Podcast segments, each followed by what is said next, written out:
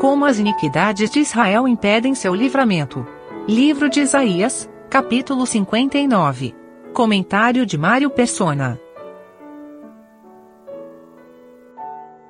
Quem chegasse no, no último versículo do capítulo 58, que diz: Então te deleitarás no Senhor e te farei cavalgar sobre as alturas da terra, e te sustentarei com a herança de teu pai Jacó, porque a boca do Senhor disse. Quem, quem lesse isso poderia perguntar como que Deus vai fazer isso, ou como isso vai acontecer, né? E a resposta é justamente o versículo 1 do capítulo 59 de Isaías: Eis que a mão do Senhor não está encolhida, para que não possa salvar nem o seu ouvido agravado para não poder ouvir.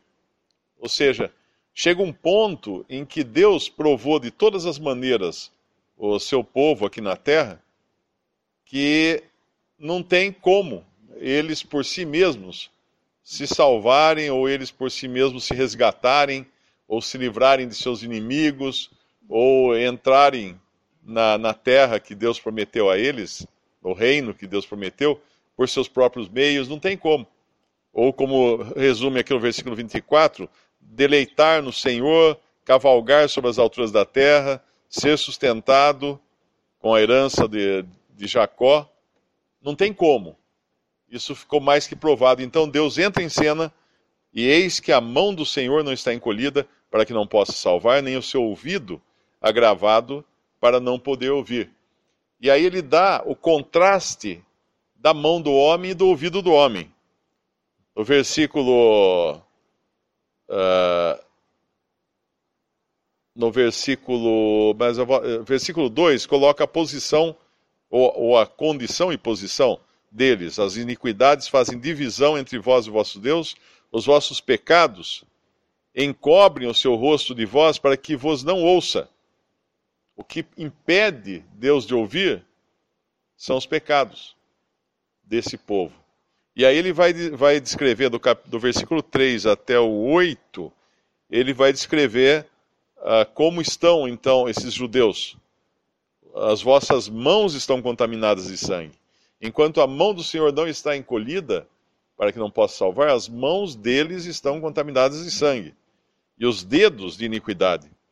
Os lábios falam falsamente, a língua pronuncia perversidade, não há quem clame pela, pela, pela justiça, e até o, o pensamento deles, no versículo 7, são pensamentos de iniquidade.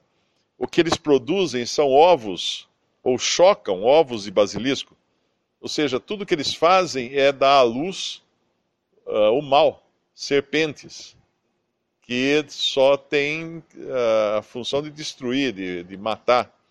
E a própria, a própria vaidade deles, a, uh, as obras as obras são como teias de aranha, ele fala aqui mais para frente. Versículo 6: As suas teias não prestam para vestidos, nem se poderão cobrir com as suas obras. Isso nos lembra de Adão e Eva tentando se cobrir com um cinto feito de folhas de figueira.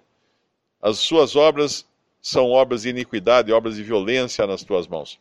Os seus pés correm para o mal, se apressam para derramar sangue, e os pensamentos são e aqui no versículo 8, não conhece o caminho da paz. Na verdade, Paulo cita isso aqui. Lá em, Romanos 3, Paulo cita isso como tendo sido dito dos judeus, mas lá em Romanos agora ele amplia isso e é dito de toda a raça humana. Toda essa, essa condição aqui é da raça humana hoje. Uh, porque os, uh, Israel, na verdade, foi um, uma mostragem que Deus tomou da humanidade para provar que não havia bem algum no homem. Não tinha nada, não tinha ninguém que buscasse a Deus, ninguém que poderia uh, como uh, se salvar a si mesmo. Então Deus, Deus intervém aqui e depois de chamar atenção para o estado uh, do povo de Israel e consequentemente para nós hoje também da humanidade no sentido geral, no versículo 9 em diante, o profeta agora faz uma confissão. Pelo que o juízo está longe de nós. E é interessante nós vemos que ele se coloca uh, como junto daqueles de quem estava longe do juízo. Ele, ele se inclui. Isso é uma característica uh, de alguns profetas que a gente encontra no Antigo Testamento, eles se colocarem juntos com Israel na sua condição de ruína. Daniel acho que faz isso também, confessando o pecado da nação, mas como se fosse dele, não se eximindo desse, desse pecado. Então é nós, não é eles, é nós. Na primeira parte é, o, é, é Deus falando através do profeta uh, para denunciar a condição do povo. Na segunda parte é o profeta falando uh, pelo povo e assumindo o, o, lugar de culpa junto com o povo. E, e, é interessante que o Senhor Jesus fez isso, né? Existe um, eu acho que é um, um salmo, se não me engano, 69. É o 69, versículo. O, o salmo 69 é muito claro que ele é profético de Cristo na sua, na sua tribulação recebendo o juízo de Deus. As águas encontrar, entraram até a minha alma, atolei-me profundo lamaçal, onde não pode estar em pé. Entrei na profundeza das águas. Eu às vezes lia esse, esse salmo achando que tinha um momento aqui em que não, não era a respeito de Cristo, que seria o versículo, versículo 5. Tu, ó Deus, bem conheces a minha incipiência e os meus pecados não te são cobertos. Então eu pensava, uh, mas o Senhor não tinha pecados. Mas na cruz, os nossos pecados foram lançados sobre ele. E ele assumiu como sendo dele. Embora ele nunca tivesse pecado, nunca pecou, nem poderia pecar, mas ele tomou sobre si os nossos pecados, foi ferido pelas nossas iniquidades. Uh, o castigo que nos traz a paz estava sobre ele e pelas suas pisaduras fomos sarados. Então aqui ele, ele se coloca no lugar do, dos pecadores e assume essa posição. E no nosso capítulo 59, primeiro, obviamente, é Deus falando e depois o profeta falando, mas não podemos também deixar de considerar que o Senhor também sentiu essas mesmas culpas sobre si da sua nação, porque ele foi lá para morrer também pelos que pela nação de Israel. Tanto é que o, o mesmo sacrifício que nos salvou é o sacrifício que salvará também o remanescente judeu no final. O versículo 16 deixa muito clara a incapacidade do homem. Ele fala: E viu que ninguém havia, e maravilhou-se de que não houvesse o um intercessor pelo que o seu próprio braço lhe trouxe a salvação, a sua própria justiça o susteve. Ou seja, Deus, vendo que não havia ninguém, nenhum ser humano que poderia fazer essa obra de redenção, ele próprio então se interpõe, o seu braço, esse seu braço nos fala de, de Cristo na sua, na sua condição de Salvador, agora vindo para salvar, e no versículo 20, ele é apresentado como redentor. E virá um redentor a Sião. Sião é o remanescente de judeus fiéis. E aos que se desviarem da transgressão em Jacó, diz o Senhor. Eu creio que aqui deve, tal, não sei, talvez possam ser duas classes, né? Judá e, e Israel.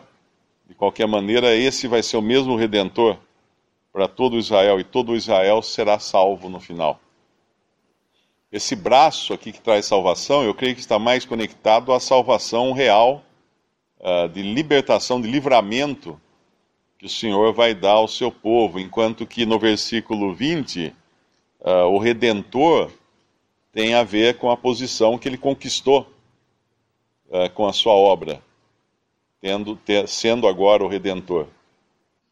O versículo 21 fala do novo pacto que Deus vai fazer com eles depois de prometer o seu estandarte no versículo 19, final do, final do versículo 19, o Espírito do Senhor avorará contra ele, contra o inimigo, a sua bandeira. Esse é o estandarte do Senhor que fala também ao Salmo 60.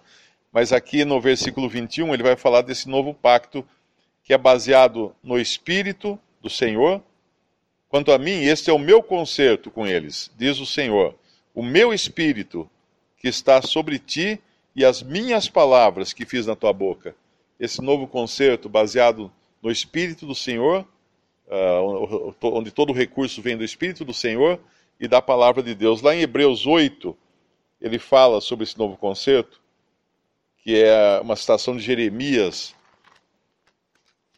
Hebreus 8, versículo 10. Ele repete no livro de Hebreus duas vezes esse novo concerto. Hebreus 8:10, porque este é o concerto que depois daqueles dias farei com a casa de Israel, diz o Senhor. Porei as minhas leis no seu entendimento e em seu coração as escreverei. E eu lhes serei por Deus e eles me serão por povo. E não ensinará a cada um o seu próximo, nem cada um o seu irmão, dizendo: Conhece o Senhor? Porque todos me conhecerão, desde o menor deles até o maior. Porque serei misericordioso para com as suas iniquidades e de seus pecados e de suas prevaricações não me lembrarei mais. Dizendo, novo concerto envelheceu primeiro, ora o que foi tornado velho e se envelhece, perto está de acabar. Ele vai repetir depois esse concerto, também no, no capítulo uh, ah, 10, esse é o capítulo 8, né? No capítulo 10 também de Hebreus, e é o mesmo que é mencionado em Jeremias 31, 31, se alguém depois quiser verificar.